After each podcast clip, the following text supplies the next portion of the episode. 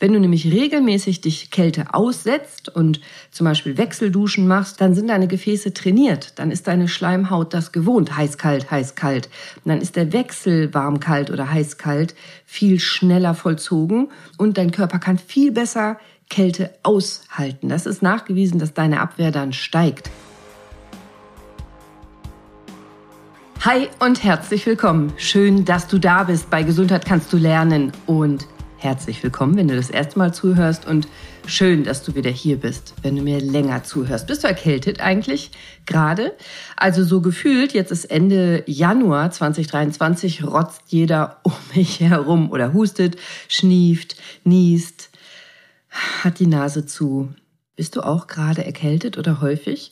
Hast du gewusst, dass Anfang Februar die allerhöchste Inzidenz ist, also die allerhöchste Rate dafür, Erkältungen zu bekommen. Andersrum, die meisten Menschen werden krank Anfang Februar. Das ist kein Zufall. Warum das kein Zufall ist, verrate ich dir in dieser Folge. Und ich hatte die letzten Jahre, viele Jahre überhaupt keine Erkrankung mehr, keine, auch keine Erkältung. Vielleicht Glück, ich bin sehr dankbar dafür. Vielleicht nutzen ja auch meine eigenen Tipps, ich weiß nicht. Ich freue mich drüber und meine aller, aller, allerbesten Tipps gesund zu bleiben, keine Erkältung zu bekommen, die gebe ich dir heute in dieser Folge. Und auch löse ich auf, warum Anfang Februar alle krank werden. Und ich gebe dir auch ein paar spannende Fakten rund um Erkältungskrankheiten. Und ich löse zum Beispiel den Mythos auf, hat Erkältung was mit Kälte zu tun? Ja oder nein? Und vielleicht kennst du das auch. Nach dem Schwimmen sagen wir alle, du musst im Winter eine Mütze aufziehen. Stimmt das eigentlich oder ist das Quatsch? Das sag ich dir heute. Und ich sag dir auch, warum. Macht Kälte eine Erkältung? Dieser Mythos, der ist schon Jahrhunderte, Jahrtausende, der war schon in der Antike bekannt. Und vielleicht ist ein Ursprung darin zu sehen, dass wir oft frösteln, bevor wir richtig krank werden. Also frösteln ist oft ein erstes Krankheitszeichen.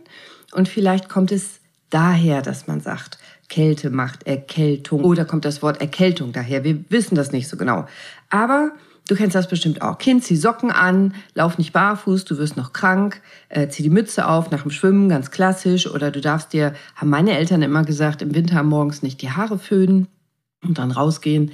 Kein kurzes Röckchen im Winter, weil man sich die Blase verkühlt und eine Blasenentzündung holt oder oder ja, oder so Sprüche gibt's überall. Ich kenne das rundum und ich höre das heute noch. Mein kleiner Sohn ist in der dritten Klasse und wir haben sogar schriftlich bekommen, dass wir eine Mütze einpacken müssen, damit der nach dem Schwimmen eine Mütze aufziehen soll. Ich sag dir was dazu in dieser Folge, aber fest steht, ohne Viren keine Erkältung.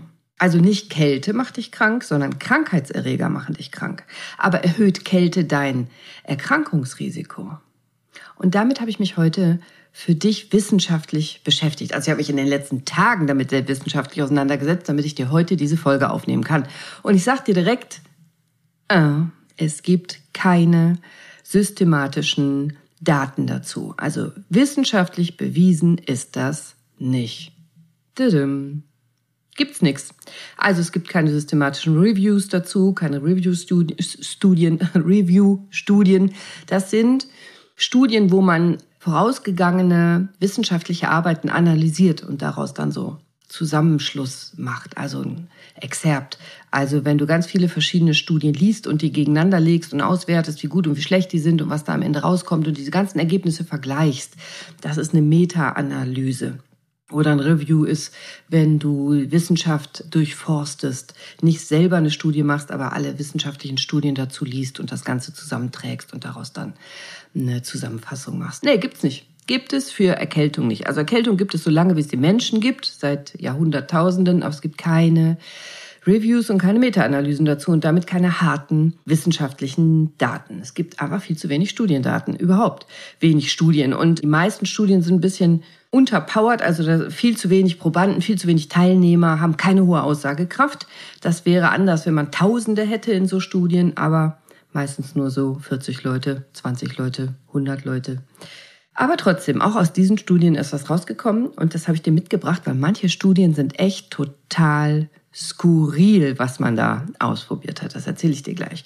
Aber vorweg, es gibt so ein paar Überlegungen zur Erkältung. Also, was ja total Sinn macht aus meiner Sicht. Bei Kälte halten wir uns nun mal vermehrt in Innenräumen auf, weil es halt draußen kalt ist. Also Party ist nicht draußen, sondern drin. Und meistens tun wir das mit mehreren Menschen. Und wenn da ein kranker Mensch dabei ist, spätestens seit Corona weißt du das, dann verbreitet sich so eine Tröpfcheninfektion über die Luft, die wir atmen, in den Innenräumen. Also natürlich ist in Innenräumen die Ansteckungsgefahr deutlich größer, als wenn wir draußen sind. Und natürlich sind wir im Winter mehr drinnen als draußen. Könnte ein Grund sein, dass wir sagen, bei Kälte Erkältung ist aber nicht bewiesen. Und auch ein wichtiger Punkt, die Innenräume im Winter, die sind meistens beheizt hier in Deutschland und diese trockene Heizungsluft, die ist nicht gesund. Die trocknet unsere Schleimhäute aus und das führt zu mehr Infektionen sehr wahrscheinlich. Also der Schleimfluss wird reduziert. Wir sind infektanfälliger. Normalerweise haben wir ja Schleim, Schleimfluss ich weiß, es ist eklig, aber das Medizin in der Nase, im Mund, damit Fremdkörper und auch Krankheitserreger ausgeschieden werden. Wenn wir also die Nase pusten, dann scheiden wir auch ganz viele, pusten wir ganz viele Krankheitserreger und Pollen und Hefen und Schleim mit dem Schleim zusammen raus und eben auch viele Krankheitserreger werden wir so los. Dasselbe beim Niesen und beim Husten. Wir schleudern die Krankheitserreger raus. Und wenn da Krankheitserreger eben drin sind und der nächste atmet das ein, dann haben wir diese sogenannten Aerosole. Also dann haben wir Feuchtigkeit in Luft mit Krankheitserregern und dann kann sich anstecken. Und wenn die Heizungsluft sehr trocken ist, wenn die Luft in den Räumen sehr trocken ist, wenn unsere Schleimhäute dadurch sehr trocken werden, dann werden wir schneller krank. Und es gibt Hinweise darauf, und das finde ich total spannend, die Studie habe ich euch mitgebracht, dass Viren sich an Luftfeuchtigkeit, an die Feuchtigkeit binden. Das heißt, wenn genug Feuchtigkeit in der Luft ist, dann binden sich die Viren in der Luft an diese Tröpfchen und Tröpfchen sinken zu Boden und damit sind die Viren dann weg aus der Luft und können nicht mehr so leicht eingeatmet werden. Das hat eine Studie ergeben von Noti aus 2013. Der hat an Influenza-Viren geforscht, an Grippeviren. Und das macht dann nämlich total Sinn, dass man dafür sorgt, nicht nur damit die eigenen Schleimhäute feucht bleiben und es gesünder ist, sondern auch damit die Viruslast in der Luft sinkt, dass man eine hohe Luftfeuchtigkeit hat damit eben, und das tun andere Viren bestimmt auch und nicht nur Grippeviren, sich an die Luft, an die Tröpfchen in der Luft binden und dann auf dem Boden sinken und nicht mehr eingeatmet werden können. Also, Noti kam zu dem Schluss, dass eine Luftfeuchtigkeit von mindestens 40 Prozent im Raum sein sollte und konnte beweisen, dass damit die Infektiosität von Viren signifikant reduziert wird in Aerosolen. Also mindestens 40 Prozent Luftfeuchtigkeit oder mehr im Raum und du hast nach dieser Studie auf jeden Fall ein signifikant niedrigeres Risiko, dich zu infizieren. Also sorg dafür mit Stoßlüften einmal die Stunde zehn Minuten fensterweit auf, dass die trockene Heizungsluft rauskommt und feuchtere Luft reinkommt. Oder Pflanzen im Raum sorgen auch dafür, dass die Luftfeuchtigkeit höher ist. Oder du kannst auch sprühen oder eine Schüssel mit Wasser auf die Heizung stellen oder ein feuchtes Tuch über die Heizung hängen. Oder, oder, oder. Aber achte auf die Luftfeuchtigkeit. Ganz spannend. Eine weitere, aber nicht wissenschaftlich bewiesene Theorie, die finde ich auch total eingängig. Die macht für mich Sinn und das erzähle ich auch oft so. Bei Kälte ziehen sich ja deine Blutgefäße zusammen. So, kriegst du eine kalte Nase, ziehen sich auch die Gefäße in deiner Nase zusammen. Wenn du aber engere Blutgefäße in der Nase hast, dann hast du weniger Blut und weniger Abwehrzellen an der Oberfläche deiner Nasenschleimhaut. Und die Nase ist ja unter anderem dafür da, Krankheitserreger aufzuhalten. Wenn aber weniger Abwehrzellen da sind, dann sinkt deine Abwehrkraft. Viren können besser eindringen. Krankheitserreger können besser in deinen Körper eindringen. Und ich finde, aus meiner Sicht passt nämlich dann auch das Wort Erkältung so gut dazu, weil durch die Kälte eben deine Abwehrkraft sinkt auf den Schleimhäuten. Und das erklärt auch aus meiner Sicht, und deswegen erzähle ich das, warum Abhärten so gut funktioniert. Wenn du nämlich regelmäßig dich Kälte aussetzt und zum Beispiel Wechselduschen machst und solche Sachen, dann sind deine Gefäße trainiert. Dann ist deine Schleimhaut das gewohnt, heiß-kalt, heiß-kalt. Dann ist der Wechsel warm-kalt oder heiß-kalt viel schneller vollzogen und dein Körper kann viel besser Kälte aushalten. Das ist nachgewiesen, dass deine Abwehr dann steigt. Das nennen wir Abhärten, wenn du diese, diese Sachen machst. Harte wissenschaftliche Daten gibt's dazu auch nicht. Eine Menge Erfahrung, nichts davon ist perfekt bewiesen. Aber das Abhärten finde ich super, genau wie die Luftfeuchtigkeit. Und da komme ich am Ende nochmal drauf. Aber vorher habe ich mir für dich mal die Arbeit gemacht und habe ein paar Studien rausgesucht. Und da sind echt kuriose Sachen bei. Und die Ergebnisse, die teile ich dir heute in dieser Folge, damit du auch was davon hast und dich vor Erkältungen schützen kannst. Und vielleicht auch, damit du ein bisschen angeben kannst, wenn der Nächste dir sagt, du musst eine Mütze tragen nach dem Schwimmen im Winter. Es gab in England sogar eine Einheit, die gebildet wurde, und zwar die Common Cold Research Unit, also die einfache Erkältungskrankheiten-Forschungseinheit. Die wurde 1946 gegründet und bis 89 hat die eine Menge Studien durchgeführt zum Thema Erkältung. Also rund um Erkältung hat die geforscht, über 40 Jahre lang. Und teilweise mit abgefahrenen Studiendesigns. Also was mir unheimlich gut gefallen hat zum Beispiel, ist eine Studie, da hat man Freiwillige in kostenlosen Urlaub gelockt. Also praktisch auf Kosten der Regierung. Das waren meistens junge Menschen, Paare, Studenten, aber auch Paare in den Flitterwochen. Und die durften zehn Tage auf Staatskosten in so romantischen Holzhäuschen Urlaub machen. In Salisbury, in England. Und die hatten Kost und Logis frei. Die waren in Quarantäne sozusagen. Das war eine sehr schöne Anlage mit ganz vielen Annehmlichkeiten. Aber es gab natürlich einen Haken. Und der Haken war, sie mussten verschiedene Dinge machen und sich untersuchen lassen. Also sie mussten zum Beispiel mit nassen Socken rumlaufen. Oder nach einem heißen Bad sich eine halbe Stunde in Durchzug stellen. Oder äh, sie wurden mit Erkältungsviren aktiv infiziert. Und dann wurden die beobachtet und untersucht und dann hat man geguckt, ob die jetzt kränker werden und ob das irgendwas macht. Und in all diesen Jahren, in der ganzen Zeit, also 43 Jahre Forschung von 46 bis 89, gab es keine einzige signifikante wissenschaftlich endgültige Studie, also keinen endgültigen haltbaren Beweis dafür, dass Nässe, Kälte, Zugluft und so weiter das Erkältungsrisiko erhöht. Gibt's nicht. Und Amerika gab es auch nichts dazu. Also gab ein paar Studien auch dazu. 1958 zum Beispiel haben amerikanische Forscher Studenten im Keller frieren lassen. Die haben untersucht, wenn gesunde Erwachsene, junge Erwachsene zwei bis vier Stunden im Keller frieren oder eine andere Gruppe, die durfte ihre Kleidung anlassen, die ging zwei Stunden in eine Kühlkammer, ob die sich schneller erkälten als andere. Nee, Tun sie nicht. Also laut dieser Studie keine erhöhten Infektionsraten, keine erhöhten Erkältungsraten. Die Frierenden werden nicht kränker oder schneller krank oder anders krank. Spannend, oder? Und zehn Jahre später gab es in England wieder eine, eine Studie, eine Forschungsgruppe, die haben an Rhinoviren geforscht. Rhino, Rhino, vielleicht schon mal gehört. Nase, Wurzel oder Nase heißt das. Die haben an Rhinoviren geforscht. Das sind so ganz typische Erkältungsviren, das mit Sicherheit auch schon gehabt. Und da hat man 44 Menschen genommen, 44 Probanden, und die wurden aktiv experimentell mit diesen Rhinoviren infiziert und dann auch wieder in Gruppen eingeteilt und zu verschiedenen Zeitpunkten Kälte ausgesetzt.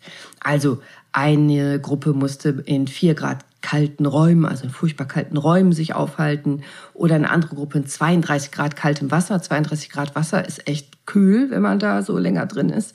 Und es gab auch Kontrollgruppen, die nicht frieren mussten, die aber auch Rhinoviren bekamen, aber nicht frieren mussten. Und dann hat man geguckt, haben die einen anderen Krankheitsverlauf oder ist das Infektionsrisiko höher? Also alle haben diese Rhinoviren bekommen und man wollte sehen, die, die jetzt auch noch Kälte hatten, also die, die frieren mussten, wirken da die Rhinoviren besser, Kälten, die sich häufiger werden, die häufiger krank als die anderen. Nee, und auch da gab es keine Unterschiede, keine signifikanten Unterschiede. Die Frierenden, die bekamen weder häufiger die Infektion durch die Rhinoviren, noch hatten die schlimmere Symptome, noch wurden die schneller krank oder waren länger krank oder nix. Kein Unterschied. Das finde ich total spannend. Spannend finde ich übrigens auch, was der Mensch sich alles ausdenkt, wie man Probanden quälen kann. 2005 haben auch wieder englische Wissenschaftler eine neue Art, Probanden zu quälen, umgesetzt. Die haben 180 gesunde Freiwillige genommen und die mussten ihre Füße in Eiswasser stecken für 20 Minuten in 10 Grad kaltes Wasser. Und gab sogar eine Kontrollgruppe.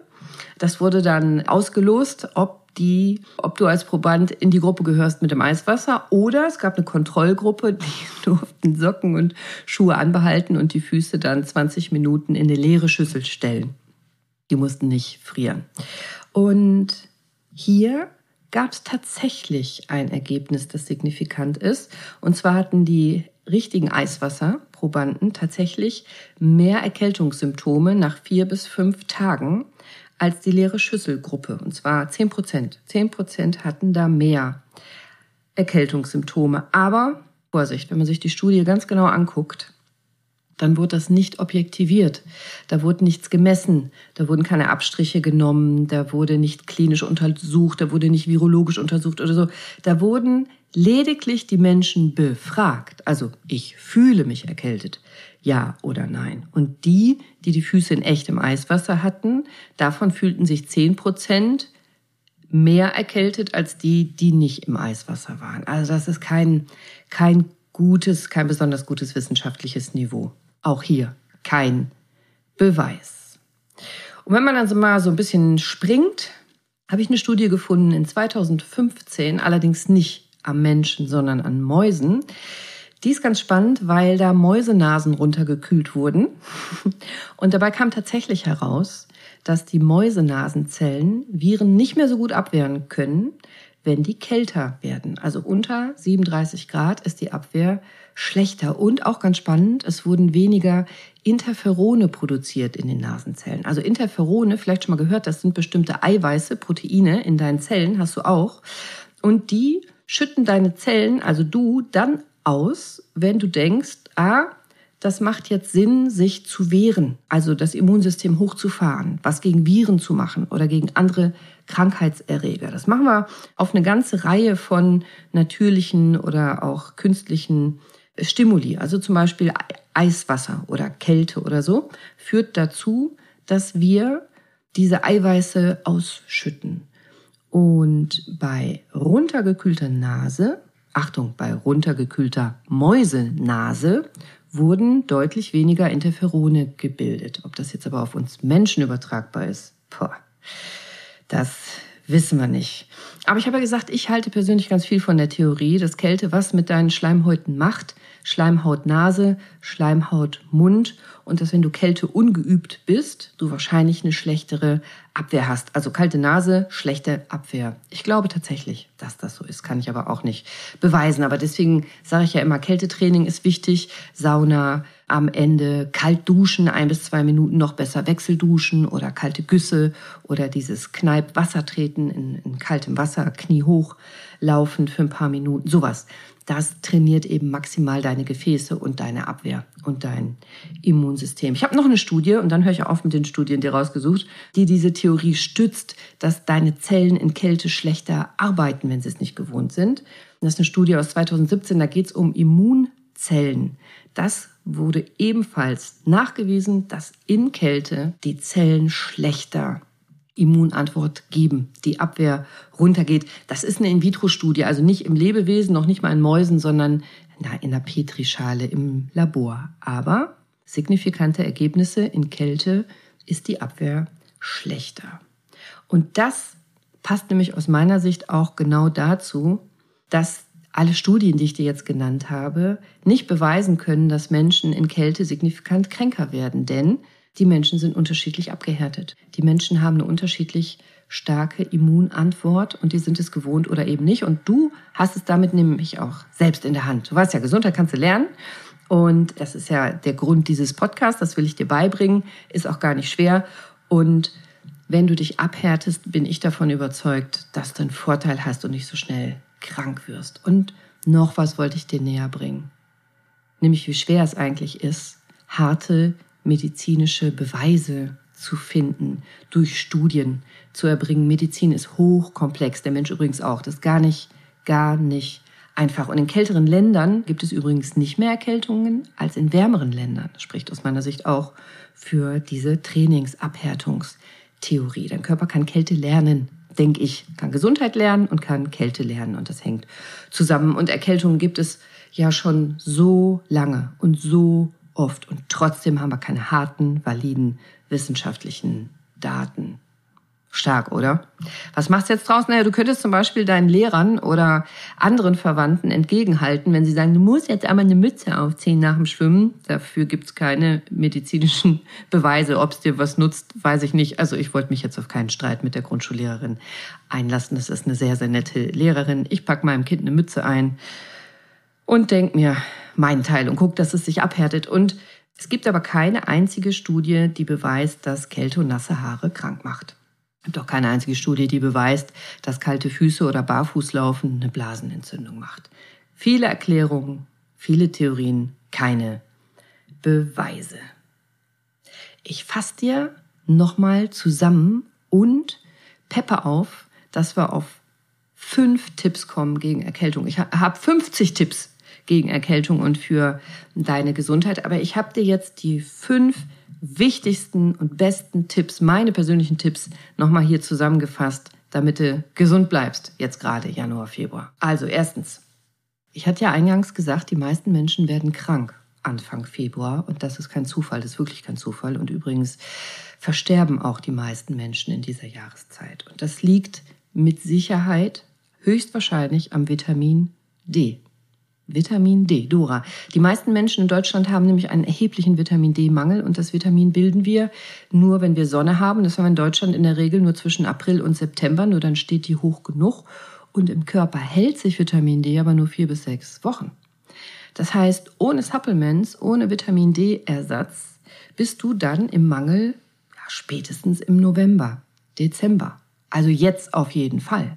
Und Vitamin D brauchst du aber für ein gutes Immunsystem. Ich habe da eine ganze Folge zu aufgenommen, das ist meine Folge 90, Vitamin D, das Sonnenhormon, im Interview mit der Apothekerin Dani. Wenn du Lust hast, hör da noch mal rein. Aber wenn du keine Lust hast, empfehle ich dir, mach auf jeden Fall einen Vitamin D-Spiegel. Lass den bestimmen. Im Zweifel ist es eine IG-Leistung, musst du selber bezahlen, ist nicht teuer. Ich glaube, es kostet so um die 20 Euro, je nachdem. Mach das, das ist wichtig. Guck mal, wie hoch dein Vitamin D-Spiegel ist. Und nur weil der normal ist oder am unteren Rand so rumönkelt, heißt das nicht, dass du ausreichend versorgt bist. Geh zu jemandem, der sich auskennt, einem Arzt, der sich damit auskennt. Und meistens bist du gut bedient, wenn du so zwischen 4000 und 5000 Einheiten am Tag zu dir nimmst. Zwischen Oktober bis Mai. So mache ich das auch. 4.000 bis 5.000 Einheiten ist in der Regel immer gut zwischen Oktober bis Mai in Deutschland noch besser wäre, du würdest dir deinen persönlichen Spiegel abnehmen lassen und dann deine persönliche Dosierung bestimmen lassen. Nur für die, die jetzt gar keinen Bock haben, zum Arzt zu gehen. Mit 4.000 bis 5.000 am Tag fährst du in der Regel als gesunder Erwachsener gut. Gibt's auch in vegan übrigens. Zweitens, härte dich ab.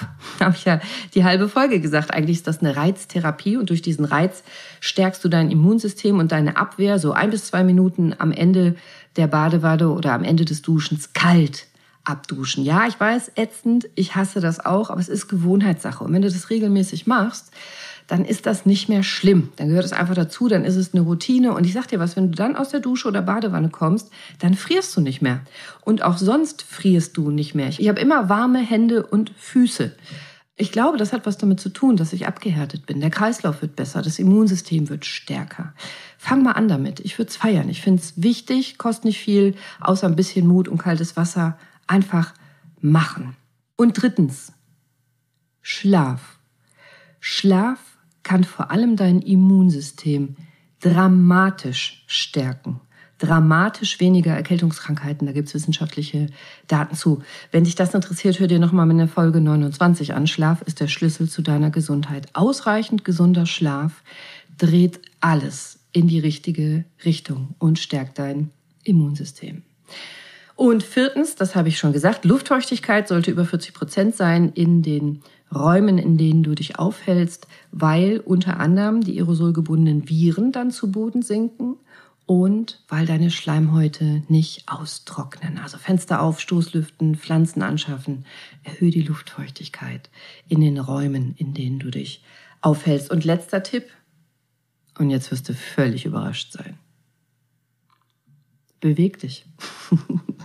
Beweg dich. Regelmäßiger Sport pusht dein Immunsystem enorm. Da gibt's massive Studien zu, Studiendaten zu. Also bewegst du dich regelmäßig, am besten an frischer Luft, stärkst du enorm dein Immunsystem und senkst deine Erkältungsraten, senkst dein Erkältungsrisiko, bleibst du gesund. Im Winter draußen an der kalten Luft, das härtet dich dann noch ab frischer Sauerstoff. Vielleicht kannst du im Wald dich aufhalten. Dann gibt's noch die Pflanzenstoffe, die du einatmen kannst dazu. Top. Also geh raus, beweg dich. Nochmal eins bis fünf. Vitamin D, härte dich ab, schlaf genug, hohe Luftfeuchtigkeit in geschlossenen Räumen und geh raus und beweg dich. Dann hast es eigentlich. Und kannst hoffentlich, das wünsche ich dir, allen Erkältungen, Grippeviren entkommen und gesund bleiben. Das ist auf jeden Fall mein Wunsch für dich. Sei bewusst, sei mindful, sei abgehärtet. Und noch was, wenn du die Folge bis hierhin gehört hast, jetzt nicht einfach irgendwas anderes machen, fang mal an. Also mach mal, mach doch jetzt direkt. Jetzt. Also besser als krank werden, oder? Also stell dich unter die kalte Dusche jetzt oder geh raus oder besorg dir Vitamin D. Aber fang jetzt sofort an in den nächsten drei Minuten und tu was für dich. Tu was für dich. Erschaff Gesundheit. Mach was für dich. Und wenn du was für mich tun willst, dann schreib mir eine Bewertung und abonniere mich hier und auf Instagram. Ich wünsche dir noch einen wunderschönen, schmerzfreien, liebevollen, humorvollen, erfolgreichen, aber vor allem kerngesunden Tag. Am besten mit Sonne, weil die vermisse ich gerade ein bisschen. Bis nächste Woche. Ich freue mich auf dich. Deine Cordelia. Ciao.